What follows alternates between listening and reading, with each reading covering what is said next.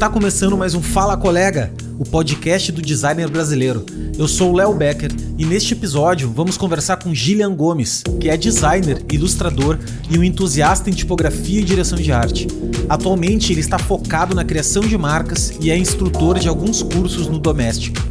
Gillian, muito obrigado, cara, por tu ter topado falar comigo aí. A gente tá no na terceiro episódio do Fala Colega, que é meu podcast, que eu tô tentando trazer pessoas que são profissionais da área, né, do mercado de design, e trocar uma ideia super de boa, super papo aberto para entender um pouquinho da tua trajetória, de como você começou no design, uh, o que, que, te motiva no design, como é que como é que tu te conectou com essa área. E, primeiro de tudo agradecer, né, a tua possibilidade de a gente conversar. E como a gente estava falando nos bastidores aí, eu vi, eu não te conhecia anteriormente, conhecia de repente os teus filhos, que são alguns trabalhos teus que estavam na rua já, que eu admirava muito, diga-se passagem. E quando eu vi um anúncio teu de um curso que tu tá ah, ministrando no Doméstica, eu vi que eu vi quem era o pai da, da, das crianças e daí eu resolvi chamar para conversar aqui porque tu tem um talento muito grande principalmente identidade visual, que é, um, que é uma área super bacana, uma galera que, que me segue, enfim, que, que é a galera da minha comunidade que gosta muito de, de identidade visual. E então, assim, cara, queria que tu te apresentasse um pouquinho, falasse um pouquinho de ti e, e o microfone é teu. Ah, cara, legal, obrigado, obrigado pelo espaço, obrigado pelas palavras. Eu realmente sou meio low profile para internets e Instagrams e portfólios. Então, é isso que tu falou de tipo, ah, ver o trabalho, mas não ver a pessoa é comum. Uh, hoje em dia, eu trabalho uh, full time, trabalho o tempo todo, a gente trabalha sem parar sempre. Trabalho para um escritório aqui de São Paulo, mesmo estando em Porto Alegre, sou de Porto Alegre. Trabalho para um escritório de São Paulo com branding e embalagem. Trabalho para um escritório americano e tenho o curso da, da Doméstica. Então tem bastante coisa acontecendo ao mesmo tempo, assim. Mas é massa, a gente consegue, consegue dar conta de tudo e eu acho que o lance de estar tá trabalhando home office para sempre agora, assim, que eu espero que seja, contribuiu para que isso pudesse ser mais fácil, assim, né? que a gente conseguisse tocar tudo, tocar vários trabalhos sem que um interfira no outro, mas que um que não, um não tire o tempo do outro, tipo assim, mais ou menos. E me diz uma coisa, como é que tu começou, cara, no design? Tu fez faculdade e foi através da faculdade que tu começou? Foi antes disso? Como é que tu chegou? Onde chegou eu, nesse momento? Eu fiz faculdade, já faz. Eu sou formado faz uns 15 anos já. E. Cara, eu acho que muito. Uh, muita gente do design começa por ter um lado criativo, às vezes por desenhar, muita gente começa assim, né? E, e o design é meio uma forma de a gente conseguir mesclar o, o, talento da criatividade, do desenho da criação com algo que, que dê dinheiro, né?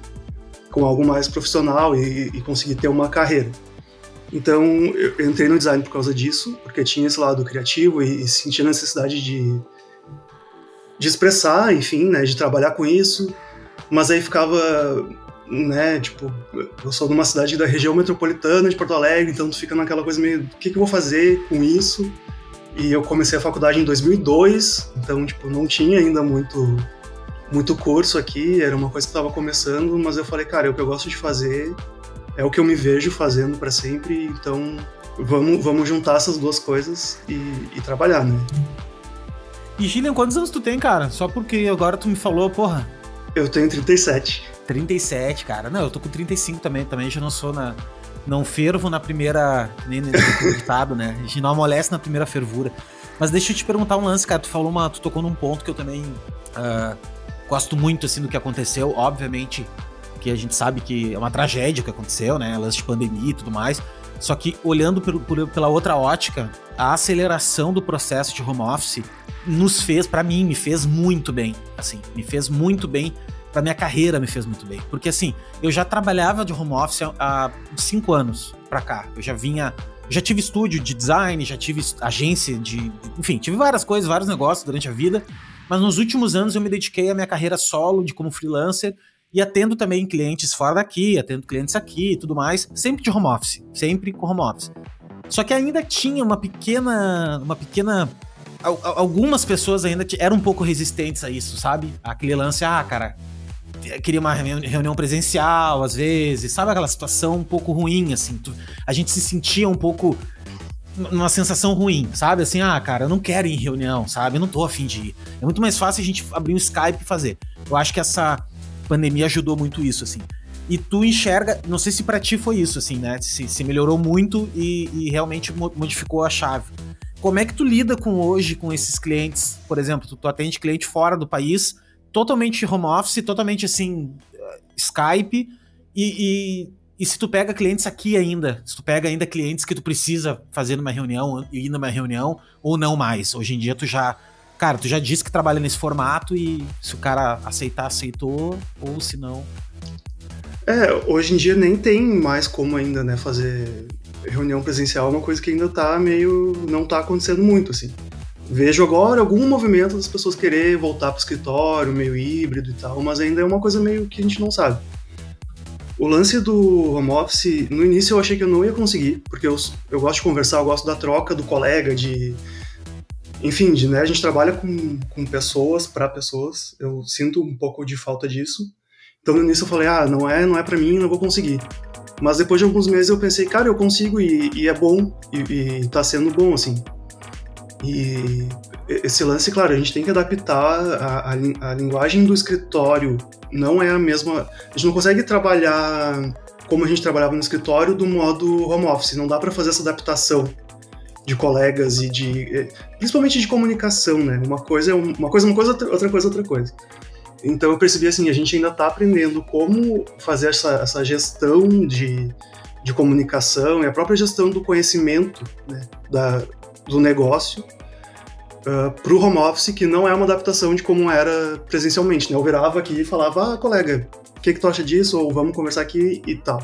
Ah, tá, tem a call, tem o WhatsApp. O WhatsApp, sabe assim, a gente vai falar pelo WhatsApp, ainda é uma coisa que a gente ainda está vendo mas que super tá funcionando, assim. Então, isso me abriu portas para poder trabalhar para São Paulo, por exemplo, que é um mercado que, tipo assim, ah, se eu quero ir, sempre fiquei meio assim, tipo, né, tem mais oportunidade por ser de Porto Alegre, ah, lá tem mais oportunidade e tal, mas não sei se eu quero, talvez, né, e, e, hoje em dia eu trabalho com um escritório que é de lá, que, que é da França, mas que tem uh, escritório em São Paulo, e, e tá tudo de boa, assim, tá todo mundo de home office mesmo quem é de São Paulo.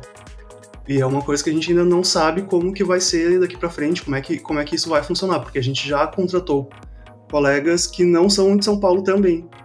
Então, assim, né, algum, vamos ter pessoas para sempre home office, pelo menos nesse escritório, mesmo depois que tudo volte ao normal, né, entre aspas. E, e tipo, super tá funcionando, assim. Sim. E tu sabe que é diferente mesmo. É diferente o modelo de, de se comunicar, né, cara? Tu tem que arquitetar melhor os projetos para conversar, né? Tipo, quando tu tá num lugar, tu chama a pessoa, ah, vem cá, olha no computador, tu já senta e já mostra. Quando tu tá longe, tu tem que empacotar o projeto, né? Tem que, ah, antes de chamar o cara, eu tenho que dar. É diferente, mas eu acho, minha opinião é que é que não volta mais que era antes, eu acho que isso não, volta, até porque a gente vinha, a gente vinha já o mercado de comunicação, ele vinha com grave problema de saúde uh, uh, mental das pessoas e, e, vive isso ainda, né? Assim, de virar noite, aquele papo. Eu sou dessa época, tu também é, de que era bonito dizer que virar noite é legal, né? Aquela. Enfim. Tinha isso muito. E, e assim, tu entrar de manhã na agência, cara, e não sair antes, antes da noite, tu viver, viver o teu tempo inteiro nisso. Tava todo mundo já de saco cheio, né? Então, quando veio a pandemia, cara, eu acho que todo mundo teve isso, essa sensação de tu ter da tua casa, de tu poder viver tua vida um pouco melhor, tu poder ir no médico, tu poder, né, fazer uma terapia, ou ir na academia, ou fazer tuas coisas com um horário melhor. Eu acho que as pessoas estavam procurando isso. E quando tu dá esse gostinho para as pessoas, dificilmente tu vai tirar isso delas. Eu acho que, acho que nem merece tirar, eu acho que não, não, não, não se deve, né? Acho que tá tudo certo. Então eu não acho que vai voltar. O que, que eu acho que vai rolar um crush aí de do modelo, né? Porque tem um lance de modelo híbrido que as pessoas falam, né? Ah, cara, daqui a pouco metade, né? Volta e meia vai rolar ou não vai. Só que eu vejo um problema nisso, que é o seguinte: para ter um modelo híbrido, o custo do cara, do empregador, ele é o mesmo que se tivesse todo mundo lá, velho. Então, tipo, o cara não vai querer alugar uma, uma, uma um andar lá pra não. Ah, meu, uma vez por semana uma equipe vem, outras, né? Eu acho que. Então eu vejo um problema aí que a gente vai ter que enfrentar. Uh, uh, não sei como vai ser. Eu, eu também já, há bastante tempo, eu já nem me submeto mais a, a, a, a serviços assim que eu teria que ir, né? No teu local, ficar tudo mais. Já não me submetia mais porque eu realmente nunca gostei de trabalhar nesse, nesse modelo. Então, para mim, ficou, foi mais fácil de aceitar. Me diz uma coisa, cara, como é que hoje, como é que tu, falando, mudando um pouquinho assim do, do assunto, como é que tu chegou no teu nível de trabalho hoje, assim? Como é que tu começou uh, uh, tu, tu, começou no design de uma maneira mais generalista ou tu já foi para um, uma coisa de identidade visual? Como é que foi tua trajetória dentro do design, assim? Cara, eu já. Uma coisa que eu acho legal dizer é que eu já trabalhei em várias frentes, assim. Eu já tra... Meu primeiro estágio, por exemplo, eu trabalhava numa área de marketing como criação dentro de uma empresa. Aí depois tra trabalhei um tempo freela. Aí depois fui para agência de propaganda, fui diretor de arte. Aí depois trabalhei como designer dentro da agência de propaganda. Aí depois fui para estúdio de design. Então, acho que todos esses né? Esses, os, os, os, rios vão, vão, se, vão indo e vão se encontrando, assim, né? Então, e, e acho que é legal ter essas várias experiências para ver, assim, ah, isso eu gosto, isso eu não gosto. Então, assim, já trabalhei com, ah, digital, ah, legal, mas não é uma coisa que eu curto, uhum. Né? Ah, direção de arte, curto, mas não é uma coisa que eu quis me especializar. Então, é legal tu ver o que, que tu não gosta para saber o que, que tu gosta. E eu acho que nesse, né, nessas todas as experiências que eu fui tendo, eu fui chegando, não, eu gosto disso, eu gosto muito de embalagem, gosto de, de marca, de, de branding, de ilustração, tipografia, e acho que é legal trabalhar com projetos que consigam misturar tudo isso num único projeto. Eu acho que esse ramo assim que eu tô hoje em dia de branding, de embalagem, me propicia isso, assim, de uma forma mais, mais integrada. Sim. Não, com certeza, cara. Eu sou apaixonado por embalagem também. Sabe que eu sinto uma dificuldade. Não é uma dificuldade, cara, é uma característica. Eu sempre fui muito multidisciplinar. Muito, assim. Então, assim, é um problema às vezes, porque tu. tu tu fica pensando assim, cara, tem gente que, por exemplo, uh, ah, o cara é muito bom em embalagem, ou o cara é muito bom em identidade visual. E, cara, o cara é bom naquilo, e beleza. E, e é, o cara tem tesão de fazer aquilo. Eu não tenho tesão de fazer uma coisa só. Sabe assim, tipo, Chega uma hora que se eu, se eu, começar. Teve uma época atrás que eu tava na pilha dos, da identidade visual. Ah, fiz um monte de trabalho de identidade visual. Adoro fazer. Acho muito incrível. Só que quando pinta um trabalho de, cara, olha só, tem que fazer uma campanha. Puta, eu adoro fazer também, sabe?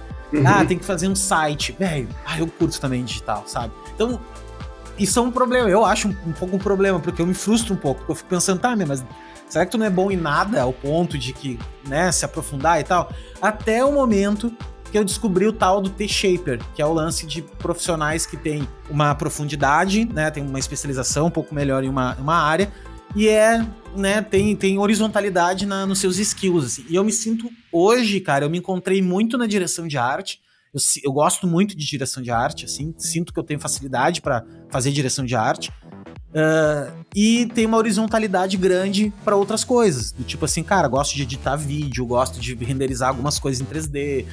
Não é nada assim. Tem cara muito mais foda que eu em 3D, por exemplo. Mas eu me viro. Eu consigo fazer um cenário ali, consigo, consigo fazer coisas pra, né, ir nutrindo esse lado da direção de arte. Uh, e tu falou agora justamente essa história dos rios, né? Os rios vão indo. E foi há bem pouco tempo que me caiu essa ficha, assim. Foi quando eu descobri esse lance do T-shape. Isso aí me, me deu uma aliviada no coração, porque eu vinha, eu já vinha sofrendo há um tempo, sabe? Assim, tipo, cara, será que eu não. Será que eu não tenho que ter uma coisa, sabe? Assim, um, uma, um item só, né? Mas, Mas cara, o design, o design é multi, multidisciplinar, né? Não adianta. Acho que se a gente se foca numa coisa só, tu deixa de ver todo um, re... todo um mundo que tem de outras possibilidades que vão agregar o teu trabalho. E não segregar, né? Eu acho que o design não é segregar, o design é agregar. Então, quando tu. Ah, eu não sou especialista em, sei lá, ilustração. Mas eu conheço um pouco, eu, eu tenho referência, eu sei onde buscar, eu não preciso depender de um outro profissional que vai me dizer o que fazer ou, ou como chegar naquele resultado. Acho que ter é, essa capacidade de, gerir todos os teus conhecimentos, mas enfatizar e, e querer uh, gostar de trabalhar mais com um, acho que é, é isso aí mesmo. Tipo assim, né? o design é multidisciplinar. A gente não, não vejo um design focado numa coisa só. É, é isso que tu falou, uma hora vai, vai enjoar, assim, vai, vai cansar. É, não, e tu sabe também que, que me aconteceu que eu também tô nessa caminhada aí, cara, vai fazer quase 20 anos, assim, que, que eu tô trabalhando, né, com criatividade e tal. E, eu dei uma. Daí que eu vou trocar o assunto contigo agora, que é onde tu chegou no teu lado educador, tá? Onde, como tu desembocou nesse teu lado educador. O meu, o meu lance foi o seguinte: eu fui fui atendendo também, já trabalhei com algumas agências, né? enfim, foi o mesmo processo, acho que é mesmo mais ou menos parecido. Só eu tive um pouco mais do lado empreendedor. Eu, eu, eu, eu quis mais ter negócio, sabe? Assim, sempre gostei mais disso, desse lado, assim. E eu acho que tu trabalhou um pouco mais em ecossistemas já, né? Uh, e eu me arrependo um pouco de não ter começado a trabalhar mais dentro de ecossistema, porque eu acho que no início, eu até falo pra minha galera, assim, galera que tá começando, ah, Léo, eu queria empreender e tal. Olha, velho, se tu tá começando agora, eu até acho válido tu ir trabalhar em algum lugar, cara. Vai, pega de estagiário em algum lugar e tal, porque daí ali tu, tu vai ganhar anos luz, cara. Vai... Eu me matei muito tempo para entender processos, entende? Sozinho é muito difícil tu aprender, cara, sabe? Então, é, e não, na época que eu comecei, não tinha que nem agora contigo, que eu vejo na internet alguém, entro em contato com a pessoa, troco uma ideia e tá tudo aí. Antigamente não tinha isso, cara. Há, há 10 anos atrás não tinha internet nesse nível, né? Com tanta informação, com tanta coisa. Ainda Sim. mais na nossa área, que eu ainda acho que ela, é, ela ainda é muito é muito carente, né, em material de qualidade e tudo mais. Mas assim, para mim chegou o ponto de que eu tava cansado, cansei um pouco da pauta. Sabe quando tu cansa um pouco? Ah, cansei, eu perdi um pouco o brilho no olho do, eh, de, de, de criar coisas. E eu, eu uhum. sempre gostei de ensinar, sempre gostei. Desde muito novo, sempre curti. Curti falar, curti me comunicar, sempre, sempre achei, acreditei que eu tenho uma, uma aptidão para isso, assim. Se eu treinar um pouco, se eu, se eu praticar, eu fico bom nisso, né? E, e daí veio o lance da pandemia e, e eu comecei uh, com essa lance de escalar meu negócio. Comecei a pensar, cara, como designer é muito difícil tu escalar um negócio, porque nós somos relojoeiros, né, cara? Tu, tu, pega um trabalho por vez, não tem como tu pegar vários trabalhos, mesmo que tu tenha uma equipe e tudo mais. A gente sabe que trabalho criativo não é que nem tu chuta uma árvore e cai três, quatro designers bons, não, é difícil. E é. através da educação, cara, é um jeito de escalar, né? Principalmente EAD, principalmente produtos digitais e tudo mais. Meu lado empreendedor falou isso para mim. Cara, olha só, acho que tu consegue juntar as duas coisas. Se tu conseguir montar produtos digitais, né, com, com o teu conhecimento, e tá dando aula, enfim, eu, toda segunda-feira eu dou uma aula gratuita no YouTube e, e comecei a ter uma galera que me segue e tudo mais. Então, assim, para mim foi assim. Como é que tu chegou nisso, assim? Como é que pra ti surgiu o lado educador teu e que tá... Daí tu fala um pouquinho também do teu, dos cursos que tu tem e tal, como é que, como é que tá esse teu, teu lado. Legal. É, eu acho que assim como ensinar, empreender é um, é um job, assim, também, né? Tu precisa ter precisa ter conhecimento para poder empreender. A gente ainda tem um pouco, assim, daquela coisa meio meio bonita de, ah, vou abrir uma empresa, vou ser dono de mim, dono do meu próprio negócio, e muita gente uh, não consegue seguir, né? Porque realmente, para empreender, tu precisa saber como empreender. Né? Ah, eu quero ser chefe, eu preciso aprender a ser chefe, ninguém nasce sabendo. Então, e ensinar também. Então, assim, como bem tu pontuou, eu tenho um lado empreendedor um pouco adormecido, talvez. talvez ele ainda surja, mas eu, eu funciono melhor no ecossistema, com empresa, com... Tem um lance de perfil de profissional também, né? Às vezes a gente quer fazer tudo, que nem tu falou, ah, o teu perfil é de fazer tudo e beleza, tá feliz com isso.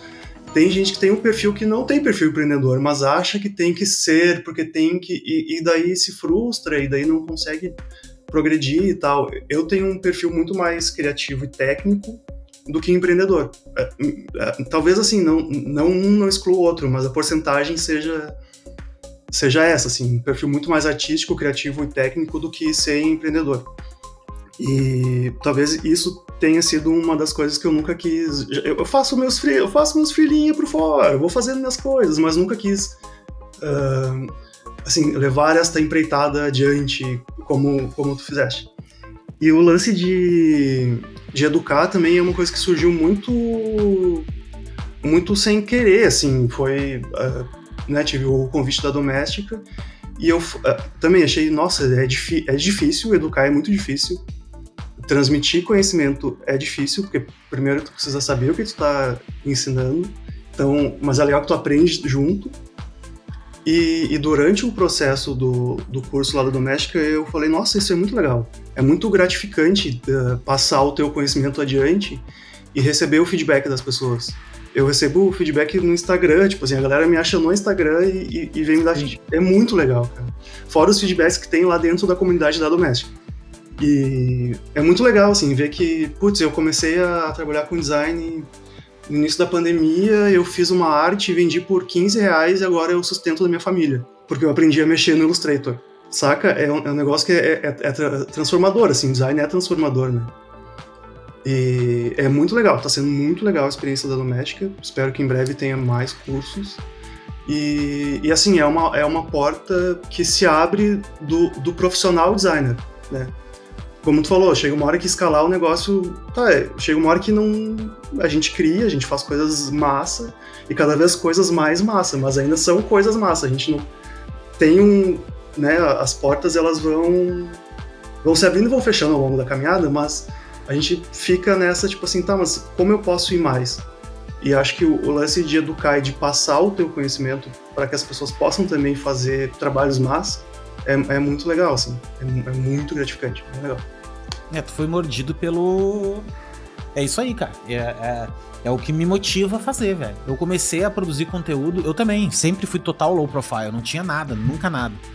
E há dois. Vai fazer dois anos, início do ano passado, antes um pouquinho da pandemia, eu me dei um clique que eu disse o seguinte, cara, eu preciso produzir conteúdo. Preciso, assim. Comecei a produzir. E fiz um desafio para mim durante duzentos e poucos dias, todos os dias eu produzi um conteúdo de design. Cara, foi muito legal. Porque é o seguinte foi muito difícil e eu aprendi horrores no processo. Porque é o seguinte, o grande jeito de estudar é ensinar, velho. É o melhor jeito de aprender, cara. Porque tu, eu, eu ia falar de Gestalt. Uma coisa é tu saber, uma coisa é tu saber na, na, empiricamente o que que é.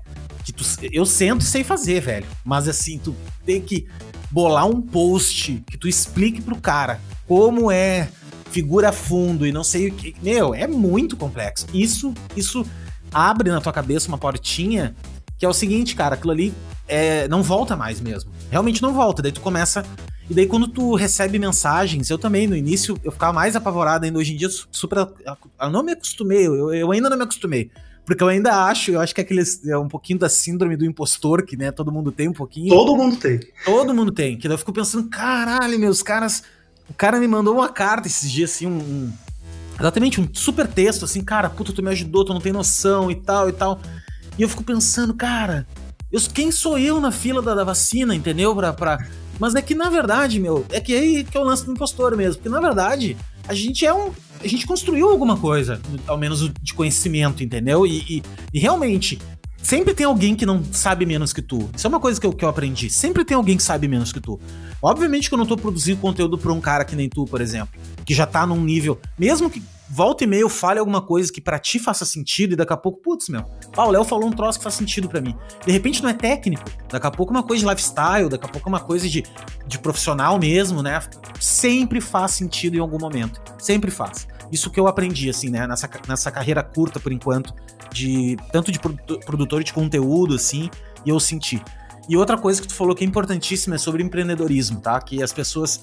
Eu sempre fui um cara muito apaixonado por isso e por muitos anos eu acreditei que empreendedorismo era uma coisa e depois eu descobri que não é, tá? Que é outra coisa.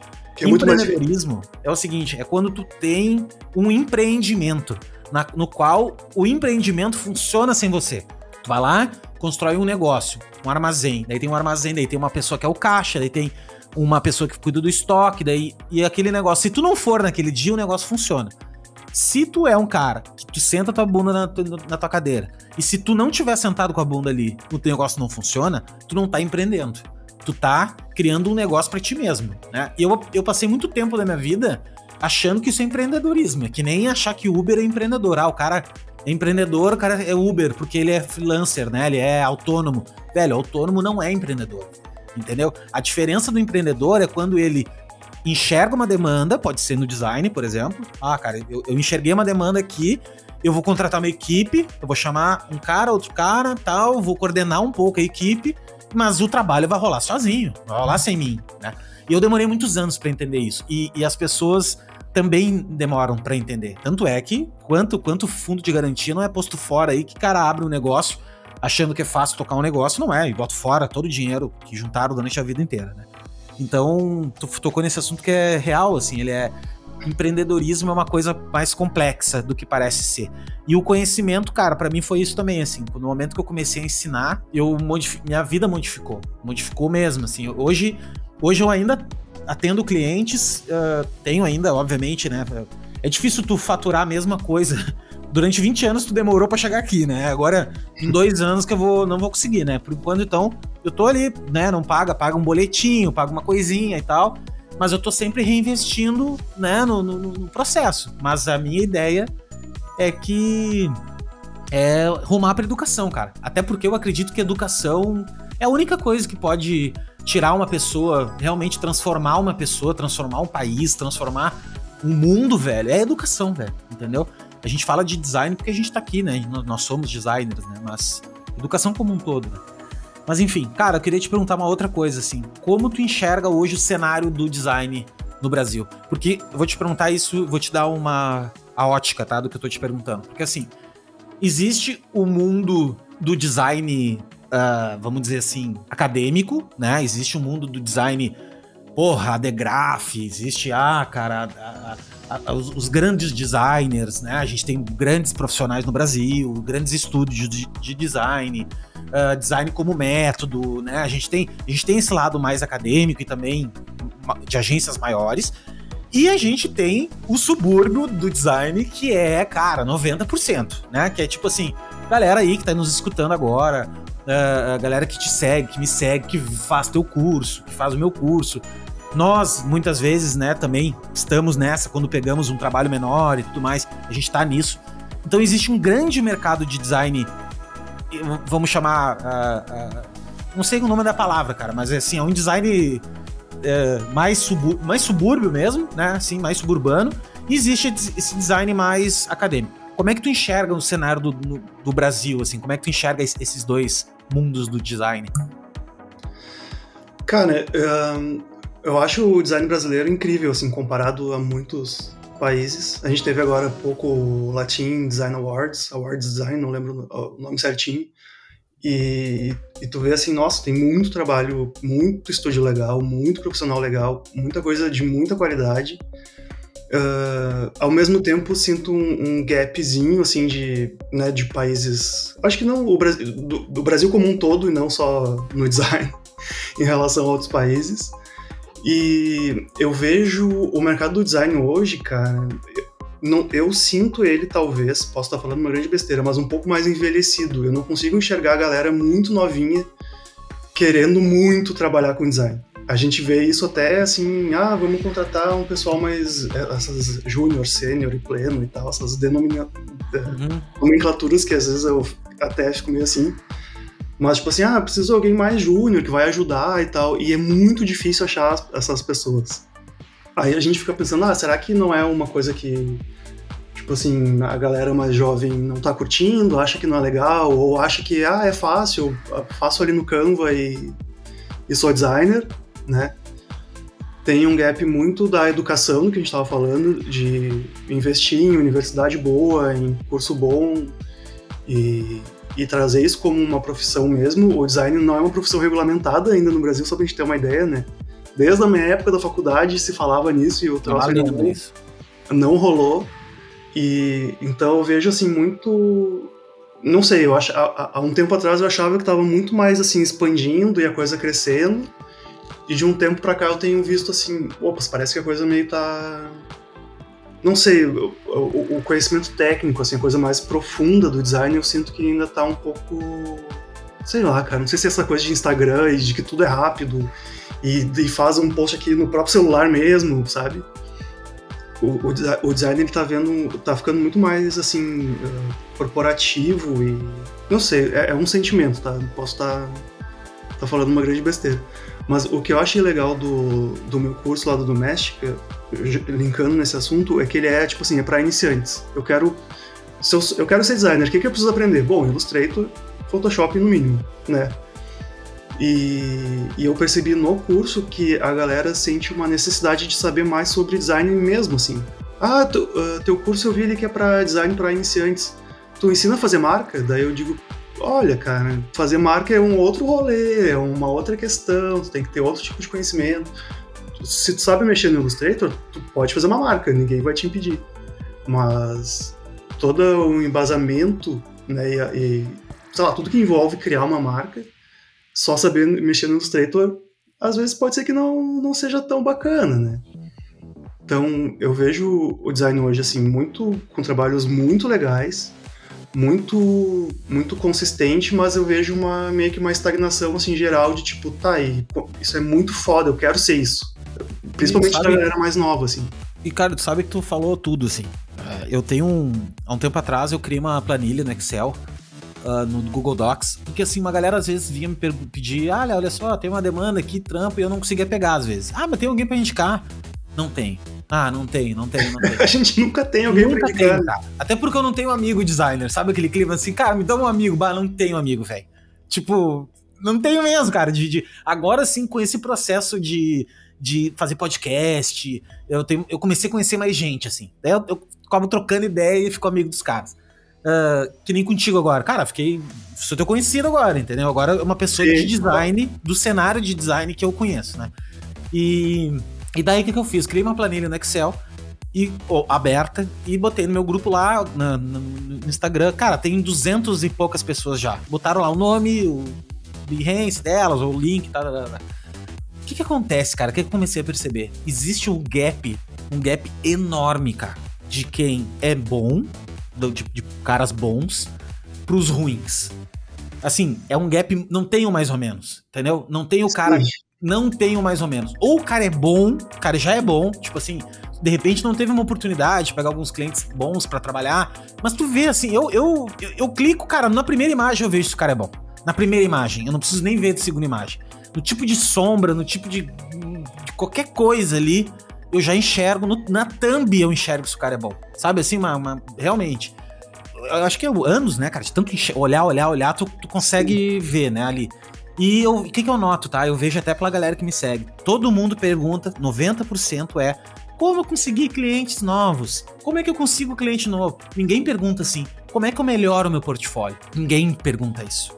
Aí tu vai ver, pessoas, eu digo o seguinte, gente, para começar é o seguinte, para te conseguir cliente bom, o teu trabalho tem que ser bom, porque daí é automático, tu não precisa correr atrás de, tra de trabalho, cara. E outra coisa, a grande enganação é correr atrás de trabalho. Como é que tu vai convencer um cliente a gastar 10 mil reais para fazer um projeto de sei lá o que que for? Tu não vai convencer o cara, velho. É muito mais fácil o cara ter a vontade, não, cara, tem uma necessidade, vou atrás de um profissional. Aí tu tem um bom portfólio lá, e daí sim, daí tu fecha o negócio. Então, assim, eles ficam muito mais preocupados em como conseguir cliente e não cuidam do portfólio. Tu vai ver, essa galera que pergunta é a galera que tem um portfólio horrível. Tem um portfólio nível 5, assim, sabe? Aquele portfólio horroroso. E, e, eu fico preocupado com isso, cara. Porque, porque, que nem tu tá dizendo, é uma dor, cara, é uma dor. Uma, uma, os estúdios de design estão ferrados, porque não conseguem escalar, não conseguem crescer, porque não tem gente. Aí os que estão lá se ferram, porque tem que virar noite, tem que se sobrecarregar e tal de trabalho. O trabalho vira uma merda, porque daí tu, qualquer um cansado, né, fica nesse, nesse clima. Então tu tá totalmente certo com a tua visão de que tem um gap mesmo. E eu acho também que, que, que a profissão de designer uh, é muito mal compreendida. Eu acho que é muito mal compreendida. Eu acho que as pessoas têm a visão de que design é software, que, que design é estética, sabe? Assim, eles têm muito preso nisso. Porque eu sei, porque eu, eu fiquei muito preso nisso muito tempo da minha vida, assim, achando que era só essa parte e, e não olhar para o lado do design como processo criativo, como, como entender um método de olhar para aquilo, né, cara, e, e, de qualquer problema e tu conseguir extrair uma solução do problema, né? Então, eu é, acho sim é, que, que, que, tu não tá errado nessa tua percepção, sabe? É, a nossa profissão é muito pautada no talento. Ah, fulano tem talento, fulano é talentoso. Então, assim, tá, os, os talentosos são, sei lá, os, sei lá, o Neymar da vida. O cara, um ano, deu um chute na bola, tá, é o Neymar, meu Deus, ele, sei lá, Pelé. Ne, ne, vou até esquecer o Neymar, vou dizer o Pelé, tá? Tipo, esse cara tem talento, né? Ele nasceu para isso.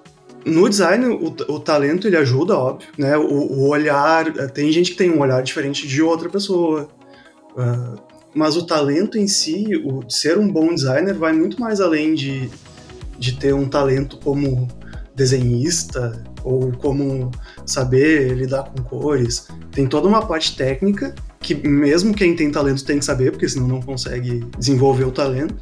E quem não tem talento, velho, vamos correr atrás, vamos, né, vamos estudar, vamos vamos ver referência, vamos, sei lá, mas tipo, dá, entendeu? É só ter, é só querer que, que, que, o talento às vezes, às vezes não, muitas vezes é substituído por, por esforço mesmo, né? Por, tipo, ó, eu sou bom nisso porque eu estudei para isso, eu trabalhei para isso. Eu, esse lance de, de ser uma profissão pautada no talento torna ela meio subjetiva. Isso às vezes atrapalha um pouco. Não, e, e assim, uma coisa do repertório, né? As pessoas não dão valor ao repertório. Para mim, um bom designer é um cara que tem repertório. É um cara Sim. assim que. Sabe assim que às vezes. Eu já trabalhei com profissionais que eles não eram talentosos. Mas eles eram. Cara, eles eram técnicos, assim, sabe? O trabalho, ele era bem executado. Ele não tinha aquele brilho, assim, que tu olha num trabalho de um cara talentoso, né? Não era aquela jogada linda do Neymar que tu olha, puto, o cara tem talento. Mas, meu, era o Kaká jogando, velho. O cara resolvia fazer gol, entendeu? Ganhava jogo e entregava o trabalho. Porque também tem esse lance, não sei se contigo é assim, que eu comecei a descobrir depois de mais velho, que, que o trabalho, meu, ele é, subje ele, é, ele é um pouco subjetivo. Que é porque é o seguinte, a gente olha um trabalho lindo que aos nossos olhos são lindos, né? Às vezes. E para outras pessoas não é lindo, cara. Depende do quem vai olhar, entendeu? Claro que design bom é design que funciona, não é só porque é bonito ou não. Mas assim, o bonito também é meio subjetivo. Ah, não, porque aquele trabalho é belo. Eu demorei anos para começar a gostar de trabalho suíço, por exemplo. De. de porra, tu, o trabalho é uma, uma tipografia num canto, uma bolinha no outro, e, cara, é isso. Aí tu ficava pensando, eu no início, eu juro pra ti que eu ficava, não, não, pode ser, velho.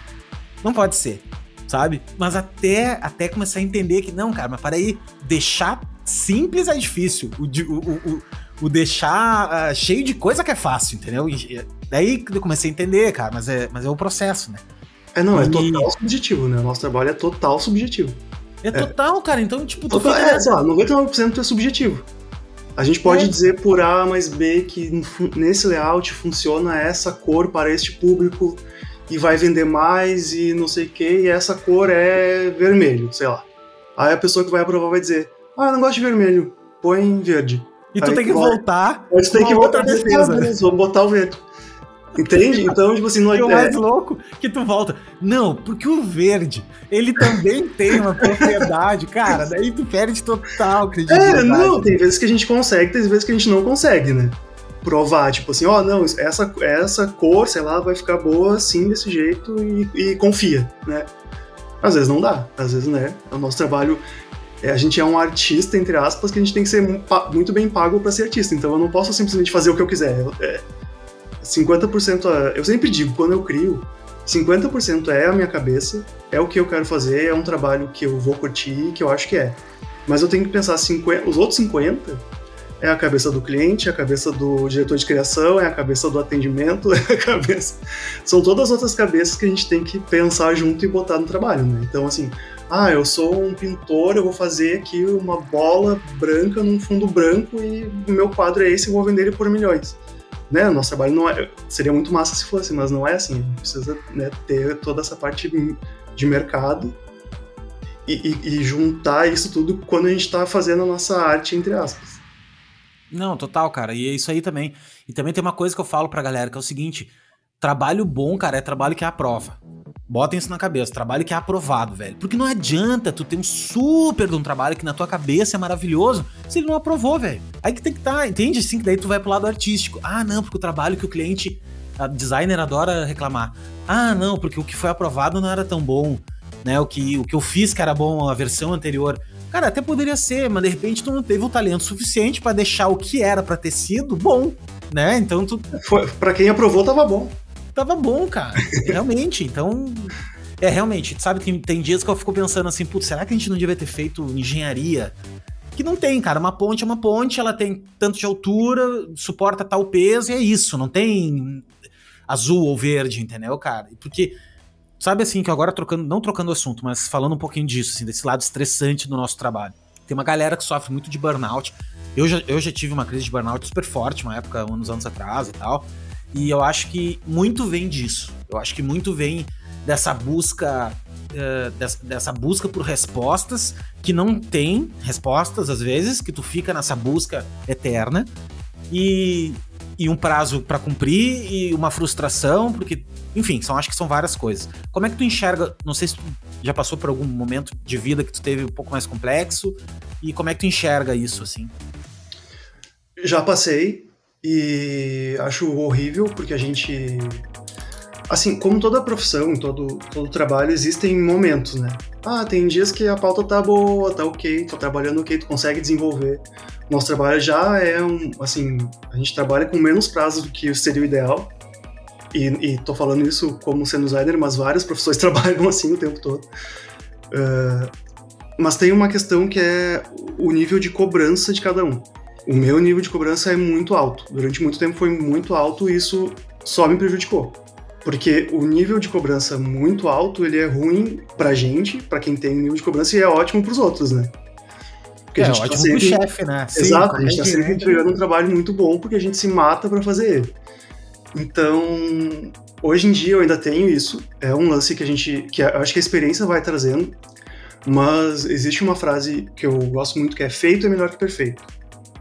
Então, assim, para começar, perfeito não existe, né? Isso é uma coisa que que a gente tem na cabeça, ah, vou fazer a coisa perfeita, porque vai aprovar de primeira, e vou levar muitos elogios, a coisa do ego, né? O designer tem muito ego. Ah, pra caramba, né, cara? Pra caramba, a gente trabalha gente... pro palma, né, cara? A gente não trabalha pro dinheiro, né, velho? É, mas é, é, é, quando dá mais treta, né? É quando treta da gente mesmo, assim, interno. Uh, e às vezes quando tu trabalha sem a pressão interna, sem esperar a palma, sem esperar que é prova de primeira, ou sem que alguém fale, nossa, que lindo, às vezes são os melhores trabalhos. Então, assim, o nível de cobrança de cada um é que vai determinar o quanto que eu vou me estressar ou não para trabalhar naquele projeto, né? Assim, hoje em dia, depois de, sei lá, terapia, mindfulness, eh, meditação, eu faço várias dessas coisas. Todas as coisas possíveis.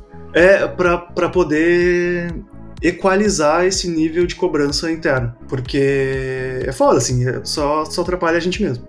Então... Cara, tu sabe que é total, velho. E o lance de. Eu, eu, por exemplo, não consigo fazer trabalho mal feito. Não consigo. É, não. Tipo não assim, não consigo. Eu até tento. Até tem dias assim que. Cara, sabe assim aquela coisa de deixar um pixel errado? Ou tipo. Uh, ah, eu sei que a resolução tá errada naquela imagem, mas. Ah, mano, pra trocar vai dar uma mão eu não consigo, eu tenho que ir lá trocar aquele negócio, entendeu? São coisas que eu pego assistente, ou eu pego até outros designers, que tem cara que toca bala, velho. Toca bala, entrega, eu. Eu não. Eu sofro com isso. Daí o que acontece? Que nem tu disse tudo, tu disse tudo. Eu também tenho esse lema. Feito é melhor que o prefeito. Mas é uma coisa que eu tenho que dizer para mim. É, exato, a gente alto, tem que assim, né? Eu tenho que falar. É, eu tenho que. Cara, não adianta, 8 da manhã é 8 da manhã, eu falei que eu ia entregar às 8 da manhã, e vai ser do jeito que, que tá pronto, entendeu? Do jeito que tá, era isso. Então, realmente, o nível de cobrança é muito ruim. E o que, o que é bom, qual é o lado bom disso? É que eu hoje cobro bem meus trabalhos, porque eu sei que eu sou chato, entendeu? Eu, eu digo pro cliente, cara, eu sou muito chato, eu sou perfeccionista, teu trabalho vai ficar impecável, eu sou, eu sou caprichoso, capricho é o nome da palavra, sabe? Caprichoso, assim. E isso vai ficar aparente. Tu é um cara super caprichoso também. Dá pra ver no teu trabalho. Tu olha, é um trabalho caprichoso, cara. É, é, é, é bem alinhado, entende? Assim, é, é, que nem uma roupinha bem passadinha, assim, bem alinhadinha. Então é a mesma coisa. E isso, isso transparece. É isso que o designer precisa entender. É isso que eu falo pra minha galera. Cara, olha só, tu tem que ter. É, tu tem que ter cuidado com as coisas, entendeu? Tem que ter cuidado, cara. Tem que fazer com amor ali, entendeu? E as pessoas às vezes não entendem. E não adianta, cara. Designer bom, se tu não é assim, tu não vai ser um designer bom. Não tem jeito. Assim, ao menos um designer gráfico. de repente o cara quer fazer design business, né? Tipo assim, design estratégico e tal. Aí tudo bem, de repente até pode ser, mas pro cara ser designer gráfico, alguma coisa visual, tem que ter capricho, velho. De repente, de repente, bom gosto é uma coisa que tu treina. Eu acho que é treinável. Tu vai Sim. treinando, repertório, vai indo, vai. Eu já peguei assistente que era péssimo, péssimo, mas de tanto cara. De, de, eu ir malhando o cara no bom sentido, assim, pô, cara, isso aqui não tá bom, olha isso aqui, isso aqui, sabe assim, o cara foi treinando. E foi, velho, ficou bom, entendeu? Pode não ser um Neymar da vida, mas o cara cada vez mais vai evoluindo. né? É, tem a ver com o lance de, do perfeccionismo também. Acho que a pessoa que é mais perfeccionista, ela tem esse olho mais, mais focado nisso. E tu falou o lance de alinhamento, eu lembrei do meu primeiro estágio. Primeiro, primeiro, eu fiz um teste. Tinha que fazer um, layoutar um anúncio. Um anúncio ah, rodapé, é, na época do anúncio ainda. E... Um carial. É. e tá, eu fui aprovado e tal. Aí depois, né, já trabalhando na empresa, a, a minha gestora falou assim: sabe que uma das coisas que eu te contratei foi porque no teu teste tu, tu alinhou os textos do anúncio, tu deixou eles alinhados. E daí na minha cabeça eu falei, tá, mas não é? Não é? Existia outro jeito? As pessoas não alinhavam isso? e daí aí que me caiu a ficha, olha, tipo, né, talvez tenha, tenha aí uma, um olhar diferente e tal, mas o lance de, tipo, olhar aquilo e ver, meu, isso não tá alinhado, isso me incomoda por não estar alinhado.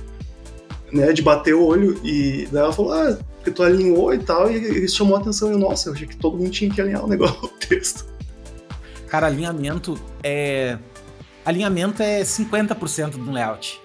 Tu pode pegar um layout assim, se o cara souber alinhar, cara, hierarquia, né? Trabalhar com hierarquia e alinhamento. Nossa, dava pra gente conversar o dia inteiro sobre isso e aula sobre, assim.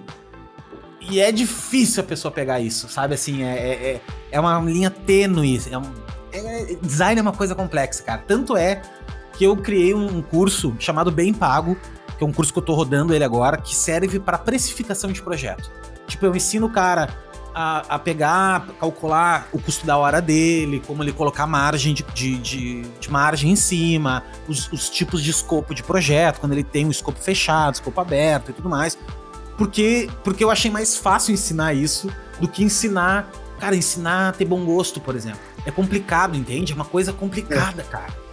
Eu tô dividindo contigo assim, porque eu, eu tenho um curso também chamado Afiando Machado, que eu não terminei ele, eu não consegui terminar eu me perdi no meio do caminho, sabe? Assim, eu comecei a fazer, cara, e foi indo. Eu tenho 27 aulas gravadas, mas eu, eu, eu me perdi, eu não consegui sair daqui. Eu fui indo, fui indo, fui indo.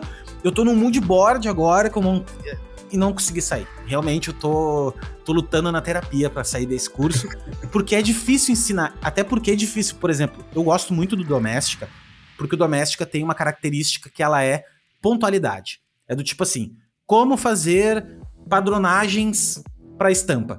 Vai a menina lá, a mexicana ou espanhol, que tem muita galera mexicana e espanhola, né? Vai lá e te ensina só aquilo ali, cara. Como fazer.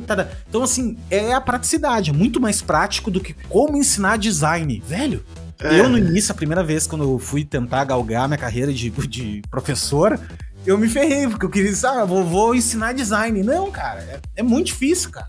É muito amplo, entendeu? É, é, não sei se tu já passou por isso, de tu tentar montar alguma coisa, até palestra, o cara vai montar uma palestra, como é que eu vou montar, cara? É uma dificuldade mesmo, cara. É, é ensinar as coisas é difícil sintetizar, né? Sintetizar conhecimento para passar adiante. É, e o lance do, da doméstica é legal porque são coisas específicas. Então, assim, se tu faz vários cursos específicos de, de várias coisas, em algum momento tu vai ter um, uma base de conhecimento melhor e entender no geral o que, que é o negócio, né? Agora, se tu faz um curso muito específico, tu não tem, não, não, não cria ali o, o repertório e a base de conhecimento. Mas vale, essa metáfora vale para tudo do design, assim, né? Aquilo que a gente falou lá no início. Muitos, muitos cursinhos específicos, uma hora vai me dar um, uma base maior para chegar num, né, num, lá, num conhecimento maior, numa... Até me fugiu a palavra, mas tipo assim, né, de, de grão em grão a galinha de papo. É isso aí, não, não, vai te dando repertório. Vai é, exato, criar uma base de repertório, assim. E, e, nossa, e ajuda muito esses cursos pequenos e focados, porque é exatamente isso. Ah, é para resolver uma coisa pontual, assim. Ou muito focado também em produtividade, sabe? Ah, às vezes eu faço, eu mexo aqui um negócio que eu faço a vida inteira desse jeito. E tem um jeito que é cinco vezes mais rápido e mais fácil e que ninguém nunca te falou. E daí tu fala, putz, eu perdi a minha vida inteira fazendo desse jeito, demorando, e eu podia ter feito muito mais rápido mas não fui ver, ninguém me disse, sabe? Tá, fui fazendo. Não fui fazer um curso de Illustrator. Nunca na vida fui fazer um curso de Illustrator. Exatamente. O teu curso de especificação já me interessei, porque eu sofro muito para dar orçamento. Eu sofro. sim, verdade. sim, tu é Chico Xavier. Fica, fica pensando. Uhum. Deixa eu ver, cara, esse cara é mais ou menos isso, vou cobrar isso. Aí tu fica. Acho que ele pagaria isso. Isso, mas assim, eu vou já, já adianto pra ti, tá? São três grandes pontos que tu tem que cuidar no orçamento. O primeiro deles é o teu, a tua, o teu custo, quanto realmente de dinheiro custa para ti, tá? O segundo item é quanto custa no mercado esse teu serviço, que tem um valor de mercado, né? Isso é que nem. Né? E o terceiro, que é esse ponto, mas ele é um dos pontos, que é o quanto o máximo o teu cliente pagaria. Então o grande cálculo é a união desses três pontos. Só que a galera não sabe nenhum desses pontos, né? É, é difícil, é difícil. É difícil, cara. É realmente. Não, negociar, meu, negociar. Não só não... negociar, precificar qualquer coisa é difícil. É difícil. O que eu ensino é uma metodologia que te dá um norte. Ela te dá um norte. Ela, tipo assim, ao menos tomando um orçamento, não, não. eu, antigamente, eu mandava orçamento pensando assim. Puta, mas será que eu podia ter cobrado mais? Ou, ah, mas eu cobrei demais. Ou cobrei pouco. Ah, cobrei pouco. Sabe aquela, aquela sensação? Não fechou eu porque não acho que, Eu não acho que isso suma totalmente. Mas eu acho que tu tem um pouco mais de noção, sabe? Assim, do tipo, cara, olha, eu, eu tenho um custo assim, eu botei uma margem assada, eu ah, de repente o cliente tinha três vezes mais. Cara, mas daí é poker, né, velho? Aí é. Aí tu não tem como saber, tu entende? É, fica mais difícil. A não ser assim que tu tem um relacionamento com algum cliente já. Por exemplo, eu, eu tenho alguns clientes que eu tenho um relacionamento mais antigo que eu já tenho um histórico do cliente. Ah, cara, ano passado eu cobrei, sei lá, 6 mil pra fazer um projeto. Ah, então, 6 mil é um projeto mais ou menos parecido. Ah, cara, é mais. Então tá, então eu sei mais ou menos que ele já pagou 6 mil pro projeto. Não é aquele cliente que tu nunca fez nada, tu não sabe a maturidade que aquele cliente tem perante a serviços né, criativos, né? Porque sim, tem, eu já lidei com clientes super ricos, assim, caras que tem, faturavam milhões e tudo mais e a cabeça do cara para pro negócio de criatividade, pro negócio de marketing, né? Aquele lance que todo mundo acha que a gente é marketing. Ah, não, uhum. os caras do marketing, que, enfim, até tem esse problema também, né? Uh, os caras não tinham dinheiro, cara. Falavam que não tinham dinheiro, não, não, não viam valor, né? Aí que tá o grande lance, né? Não enxergavam valor nisso. É. E, e, então é isso. Cara, eu queria te fazer uma pergunta assim, ó. Se tu. Se tu pudesse te dar uma. Eu sempre pergunto isso que eu acho interessante se tu pudesse falar contigo no início, lá atrás, quando tu começou, assim, quais coisas tu falaria para ti, assim, na, na, na, carreira, né? E pessoas que estão começando também hoje na carreira, o que, que, tu falaria pro cara estudar ou pro cara, pro cara prestar atenção, de repente, né? Ó, oh, cara, presta atenção nessas coisas, que essas coisas são, são importantes e são game changers, assim, elas, elas mudam a mudam a, a, a, o jogo, né? O que, que tu falaria? Cara, eu vejo muito eu, lembro sempre dos erros. Claro, a gente lembra, a gente gosta dos acertos, mas o que fica lá no, no fundinho são os erros, né? Que a gente vai lembrar para sempre. E quando, uns anos atrás, o, o Sagmeister teve aqui em Porto Alegre, eu tive a oportunidade de fazer uma aula com ele. E ele pediu, ele fez quase essa mesma pergunta, e era pra gente escrever uma frase que, no, que a gente gostasse, ou enfim, criar um cartaz ou uma peça sobre essa frase. E isso foi em 2013, agora eu lembrei. E eu escrevi assim: escutar mais o coração ao invés da cabeça. O que, que isso quer dizer? A gente sabe. Ah, vou trocar de emprego. Ah, me chamaram, não sei o quê, aquele trabalho. Ai, não sei. Ai, ah, dei orçamento. Ai, peguei. Ah, me ferrei. Foi o trabalho horrível. Cara, eu tava. Minha, meu, meu, meu coração, meu instinto, sei lá o que, que a pessoa acredita, tava dizendo que não ia ser bom, que não ia rolar. E a gente vai lá e faz. Ah, porque precisa do grana, porque quer portfólio, porque não sei o quê. Então, assim, ah, vou mudar de emprego. Putz, ah, mas tá tão legal aqui. Ah, não, não sei, não gostei daquela entrevista. Ah, mas o salário é bom. Cara, escuta, escuta teu inconsciente, escuta teu coração. Porque geralmente é. Geralmente não, é quando tá certo. Raras vezes muda, sabe? E isso, se eu, se eu tivesse essa consciência, essa maturidade agora, lá com 22 anos, quando eu comecei a trabalhar, eu não teria feito muitas coisas. Mas ao mesmo tempo, essas coisas que eu fiz que deram errado me propiciaram um crescimento. Sei lá, é quase a gente se autoeducando, né? Não, mas eu, isso que eu ia te dizer. Mas será que não é essas cagadas que a gente fez durante a vida que te fez chegar até hoje onde tu tá? Exato, mas aí tu faz a cagada com consciência. É, fa faz, assim? Faz cagando sabendo que tá cagando. Tipo, é, cara, tipo assim, não, esse, esse, lugar que eu vou trabalhar é horrível. Eu não tô dizendo que, sei lá, vai que alguém escute esse Eu entendi. Uhum. Mas, tipo assim, ah, esse lugar, essa agência é horrível. Todo mundo diz que é horrível trabalhar lá, mas eles vão me pagar super bem. Eu vou ficar um tempo porque eu preciso de grana e vou me fuder trabalhando. Vou me fuder, não vou gostar, mas eu preciso da grana, então eu vou. Beleza, entendeu? Eu fui, fiz a cagada sabendo da cagada que ia ser. Agora, tipo assim, ah, mas talvez mude, ah, talvez seja legal, ah, eu vou. Sabe? Tem aquela coisinha aqui dizendo que não, mas tu vai lá e faz, ai, porque, sei lá. Eu acho que seria tipo isso, assim, se, se escutar mais. É claro que isso vem muito com a experiência, com tempo de vida, de carreira e tal. Mas, cara, dá. É, é um negócio que muda muito, assim, muda destinos. Não, então o que falou, cara. Eu, eu, depois de mais velho mesmo, que tudo isso é papo de. Papo de velho, cara. Fica papo de velho, velho, né? Os 30 e poucos, é velho, já vacinado. Não, porque assim, ó, meu, até meus 30 anos, eu lembro que quando eu cheguei com 30, deu uma mudada na minha cabeça.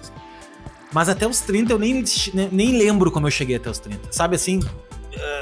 É, foi, exato. Era, é, era, tanta coisa, tanta emoção, tanta adrenalina, é, era muita coisa para processar.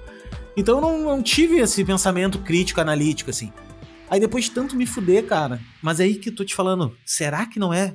Que nem o pai da gente fala pra gente, ó, oh, ah, cara, não faz isso que vai dar merda. E o cara lá e fazia, né? E ainda acontece ainda. Eu acho que um cara mais velho que nós vai dizer pra nós, meu, olha só, isso que vai dar merda, entendeu? Eu só acho que hoje, hoje, a gente tem um pouco mais de experiência de olhar para trás e ao menos saber que tá fazendo merda.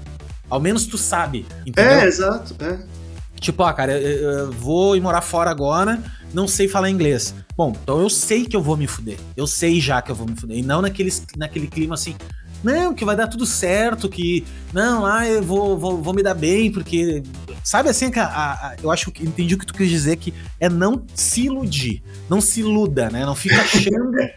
tipo, que vai. Não vai ser, cara. O que tu sentiu é o que tu sentiu, cara. Entendeu? Não, não, não tente achar que vai ser diferente. Vai ser aquilo, vai ser uma merda, mas fez com consciência, né? É, e o fato de a gente estar tá falando isso aqui pra, sei lá, se for para uma pessoa que ela entenda isso, uma pessoa que tá começando agora, entenda e, e, consiga botar em prática isso, talvez no futuro ela vai lembrar, ah, eu vi aquele podcast lá do do Léo e do Gilian, eles falaram isso e realmente funcionou e tá tudo bem, entendeu, sabe? Eu acho é, que... E, e outra coisa que tu falou também, é o tá tudo bem, cara. Meu, tá tudo bem.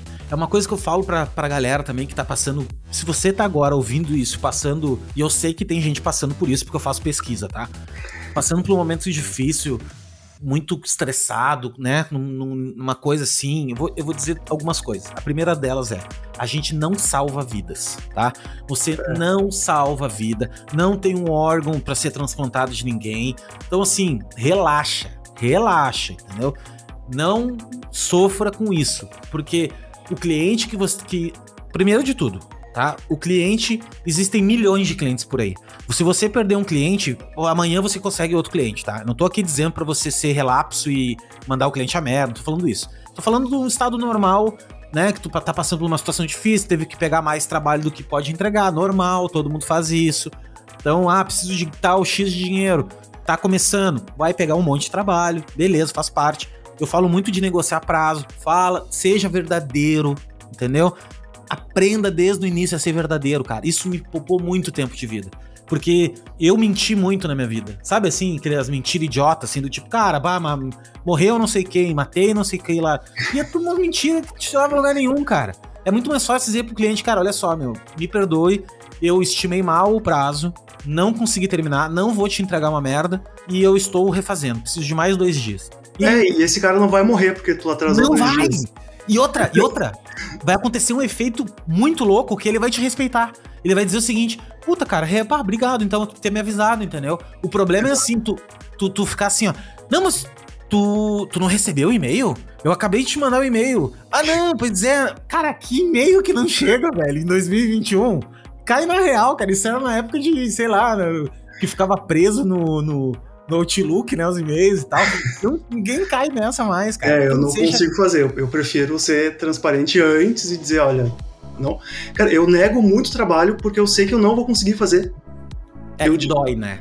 dói, dói muito negar trabalho, é. mas é, é, é, minha saúde mental, entendeu? Não adianta pegar trocentos mil trabalhos e não, dar, não fazer nenhum bem feito. É isso aí. Então, assim, é. esse é a sabedoria.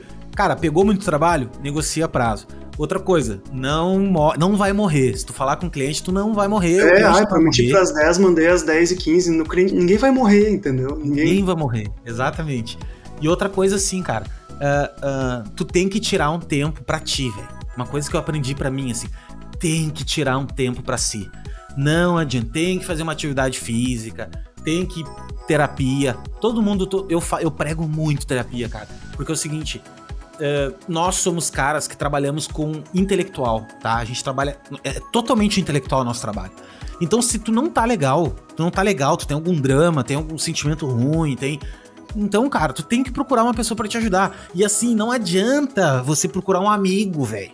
Porque o coitado do amigo, ele não tem ferramenta para te ajudar, entendeu? Às vezes ele vai te dizer assim: ah, ah, cara, deixa de frescura, sabe? Ou tipo, ah, vamos tomar uma cerveja, vai passar. E não vai passar, irmão porque ele não tem ferramenta para lidar com isso. Então, procura, velho, um médico, tá ligado? Procura um psiquiatra. É tri de boa. Assim, ó, é a coisa mais tabu. A gente não pode deixar isso mais acontecer. E eu tô falando isso e eu vou levantar essas bandeiras agora, porque eu vejo uma galera, meu, falando de burnout, vejo uma galera depressão e tal, por causa do nosso tipo de trabalho, entendeu? Que é um trabalho estressante, é um trabalho que lida com essas coisas de. Ah, não tem uma verdade absoluta, então tu tá sempre em busca de um significado que não existe. E, e, e o papo é, é, de louco mesmo, entendeu? Então, realmente, para te cansar um pouco, é bem fácil. Então, se você tá passando por essa situação, não tá sozinho. Uh, se você não tem grana, meu, procura, tem rede pública de saúde, tem uh, lugares que tu pode ir, psiquiatra, procurar um uh, terapia mesmo, cara. Enfim, qualquer coisa que te ajude, né? E eu queria deixar essas palavras registradas nesse sentido, porque eu acho bem importante. É, e, e cabeça cansada não cria direito, né, cara? Então, às vezes, ah, assim, quantas vezes, ah, tô aqui me matando, trabalhando, aí, ah, sei lá, vou tomar um banho, tomar um café, aí tu relaxa, da cabeça pensa em outra coisa, aí dá um clique, putz, a, a ideia que eu precisava, tu não conseguiu ela aqui mergulhar dentro da tela, sabe? Querendo, querendo, tem que, tem que sair, tem que relaxar a mente, daí vem, sabe? Então é importante esses momentos de pausa e de, de fazer outra coisa, porque vai te ajudar, mesmo que tu pegue um pouquinho do prazo aqui, vai ajudar ele na frente. Não, quantas vezes tu não foi dormir com uma coisa completamente cabeluda, assim, que tu não conseguiu resolver, e no outro dia tu sentou e 10 minutos, cara, tu resolveu. Quase sempre. Quase sempre. Isso, na verdade, se tornou para mim um padrão no meu processo criativo. Eu, não, padrão assim. Tanto é que, por exemplo, eu tô criando uma marca. Cara, eu vou lá, tem dias que é esboço, esboço, esboço, desenho e tal. Eu sei que tá tudo uma merda. Tá, meu, beleza. Amanhã eu sento de novo. No sentar de novo e olhar para aquilo, ó, meu, meia dúzia já sai, essa aqui tem uma ideiazinha. E, e, e assim, cara, é, é, no, nosso, nosso cérebro, cara, tem uma barra de energia finita. Isso tem que se ligar, tá ligado? Isso é neurociência, assim. Tem uma barra finita. E, e não adianta. Vai chegar um ponto, e quanto mais velho a gente vai ficando, mais finito vai ficando essa barra de energia. Tanto é que tu, tu, eu me lembro das épocas que eu virava duas noites, cara. Conseguia virar, não sei como. E achava bonito. Hoje, cara, chega 10 e meia, 11 horas da noite, eu tô exausto, entendeu? Eu tô cansado, tô. Não vai rolar. E, então, assim, cuide disso, cuida da saúde, cara. Cuida da saúde que, que tem muito trabalho para se pegar, tem muito trabalho. Não sofra tanto, assim, ai, cara, esse trabalho não vai te deixar rico, sabe? Aquele lance assim do tipo, ah, cara, se eu pegar cinco trabalhos, mas se eu pegar os seis, cara, tu vai ganhar xizinho a mais ali que não vai fazer diferença nenhuma pra tua saúde mental, entendeu? Então, é isso, assim. Esse é o final. Cara, seguinte, últimas palavras aí. Tu quer deixar algum recado pra galera? Muito obrigado, Gillian, assim, por, por, por ter esse papo. É, só para deixar registrado, a gente não combinou nada. Esse papo aqui surgiu assim do nada. A gente tá conversando, né? Sem nada de, de, de, de, uma pauta, né? Que a gente tivesse que discutir ou coisa assim. Então foi totalmente freestyle aí. E eu queria as últimas palavras nossas para também, né, ocupar e, e, agradecer quem tá escutando até agora, né, cara? Uma hora aí de. Espero que tenha ajudado alguém. Cara, é, se a pessoa escutou até agora é porque ela tá em busca de conhecimento, então né? Já diria o ET Bilu, busque conhecimento. Uh, é isso, o design é, é, criação, é muito é muita inspiração, mas também é muito trabalho. Então tem que estar sempre ligado, sempre aprendendo e, e tipo assim, às, vezes sair um pouco de Pinterest, Behance, sabe? Vai ver outras coisas. Ajuda muito também. E é isso. Tamo lá na Doméstica, tamo aí no Instagram. Segue, curte, compartilha. Isso aí. Cara, tu falou, só pra terminar, tu falou uma coisa que é totalmente importante. Pare de olhar coisas de design. Né? É. E, tipo assim, cara, tem cara que fica só no Behance, só no, no, nos sitezinhos de. Meu, vai olhar outras coisas, cara. Eu sou, eu sou um cara que sou aficionado por filme, cara. Aficionado. Eu olho, eu assisto assim. Se me deixar, eu assisto o dia inteiro o filme, sabe? E eu sou um cara que sou apaixonado por direção de fotografia. Cara, sou apaixonado, assim. Então, e color grading, assim, eu gosto de ver. Tem, tem filmes, por exemplo, que são super bem é, é, marcantes, né, tal. E eu acho que isso, velho, impacta muito no meu trabalho. Porque eu enxergo coisas, às vezes, de referências que eu me lembro de um filme, entendeu? Tipo, puta, tem um filme tal que tem uma tipografia assim, eu tenho uma campanha, a gente fez uma campanha uma vez pra uma prefeitura. Lembra daquele filme, a, a, a o filme de, não sei o que, o Al Smith, uh, Smith, a fantástica história de. Que é o cara aquele que é a capa da, da Time, não, capa da Life, daquela revista Life, que ele é, tipo, que ele, a vida dele é uma merda, ele vive, ele, ele a fantástica Wall Smith. Não, cara, tô falando tudo errado, mas é.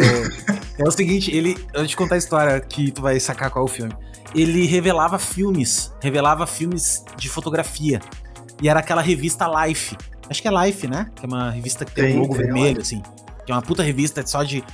E a vida. Nunca vi esse filme, cara. E a vida dele. Eu, é... eu acho que não, tô tentando. Puta, ver. Então olha, velho. Pô, tenha gratidão por esse momento que tu nunca viu esse filme, cara. Então, ó, assiste. Quando tu lembrar o nome, me manda. Eu vou te mandar, eu te mando, tá? E é o seguinte, cara, ele. E a vida dele é trimonótona. E daí vai fechar vai fechar a empresa e tal, e ele vai em busca do, do filme, do último filme revelado para fazer a capa que ele perdeu e tal, e faz uma puta aventura e tal. E o filme, cara, tem uma referência. Sabe aquela referência de que tem umas letras gigantes e a cena corta as letras, do tipo assim, tem umas máscaras, sabe? Assim, os motion que tem umas máscaras nas fontes, então passa por trás dele, ou tem aquele lance de, de, de, de tracking, assim, no, no, o texto tá meio em ângulo. Uhum. Então, cara, aquilo ali serviu de referência de uma campanha do caramba que a gente fez, porque eu lembrava desse filme. Só que na época eu lembrava do filme, né? Tipo, é a fantástica história de. Ah, cara, puta, deve, ser, deve ser esse nome, entendeu? Mas eu não tô conseguindo achar aqui. Mas depois eu mando e deixo aqui nos comentários. E, cara, e é lance da referência, de tu fazer, de tu achar outras coisas, né? De olhar outras Sim. coisas, cara, que não só design. Até porque se tu ficar só olhando design, tu não vai conseguir inovar, tu vai estar tá se é, repetindo, né? É, exato, vai vai estar tá se retroalimentando. Se retroalimentando. Pra, pra fazer, pra fazer o diferente, tem que olhar o diferente, né? É isso aí. Não dá pra, ah, fazer, tudo, não dá pra fazer tudo igual olhando sempre as mesmas coisas. Inclusive, Aliás, não dá pra fazer diferente olhando sempre as mesmas coisas. Inclusive, esse cara que tu falou, meu, ele tem um estúdio muito louco. Esse cara é muito louco. Esse que tu falou que tu fez um negócio em 2003 com ele. O Sagmeister. É, ele é um cara completamente fora da curva. É. E, e, ele, e ele justamente é um cara completamente inovador. Se tu vê os trabalhos que o cara faz, tu não entende de onde ele tirou aquilo, né? Da onde é que ele, de onde é que ele tirou aquilo, cara. Só que daí tu vai entender que são pessoas que não assistem televisão, cara. São os caras que, tipo, são os caras meio outsiders mesmo, assim, né? São os caras que, que bebem de outras fontes, assim, não é. O cara não bebe das mesmas fontezinhas que a gente, que daí tu vai lá e recicla a mesma coisa e né? Tem que se esforçar para ser assim, né, cara? Eu acho que é um, é. um exercício, né? O Sagmaster ele ficou conhecido porque ele fazia muito aqueles anos sabáticos, né? O cara conseguia. Ah, vou ficar aqui um tempo sem trabalhar numa montanha isolado, vendo os lobos, não sei o quê. Aí, tipo, ah, a inspiração veio do pinheiro, da folha, do não sei o quê. Tá, velho, é, é, ele pode, entendeu? Mas sei é lá, se a gente conseguisse ter mi, mini, mini anos sabáticos, seria Seria ideal. Ah, cara, isso é muito, muito aquele livro Trabalhar quatro horas por semana, né? Do, do Tim Farrell. Ah, quem é que não queria ter mini anos sabáticos, cara? Mas quem é que pode ter isso, né? Eu queria ter um só, não precisava nem ter vários. É... Um só na minha vida agora tava ótimo. Né? A gente consegue mal e porcamente tirar aí uma semana, cara, de folga e, e... Enfim, mas é isso. Gente, obrigado por quem esteve até aqui, tá? Muito obrigado de coração por ouvir a gente falar e, e tá aí. Uh, deixa aí um joinha ou enfim, manda aí um like pra gente. segue. Qual é o teu arroba, cara? Pra galera te seguir. É o meu nome, Gilian Gomes, underline designer. Tá, é Gilian, é G-I-L-I-A-N, Gomes, Isso. Underline designer, é, né? Isso. Underline designer. Eu vou colocar na depois na descrição da thumb desse, desse episódio, eu vou colocar lá, daí fica fácil de vocês acharem, tá? Gilian, obrigado de coração mesmo. Agora tem mais um amigo aí criativo. Tamo junto. Qualquer coisa tu me aciona. E brigadão por quem tá escutando esse até agora. Feito? Valeu. Abraço. Tchau, tchau. Feito.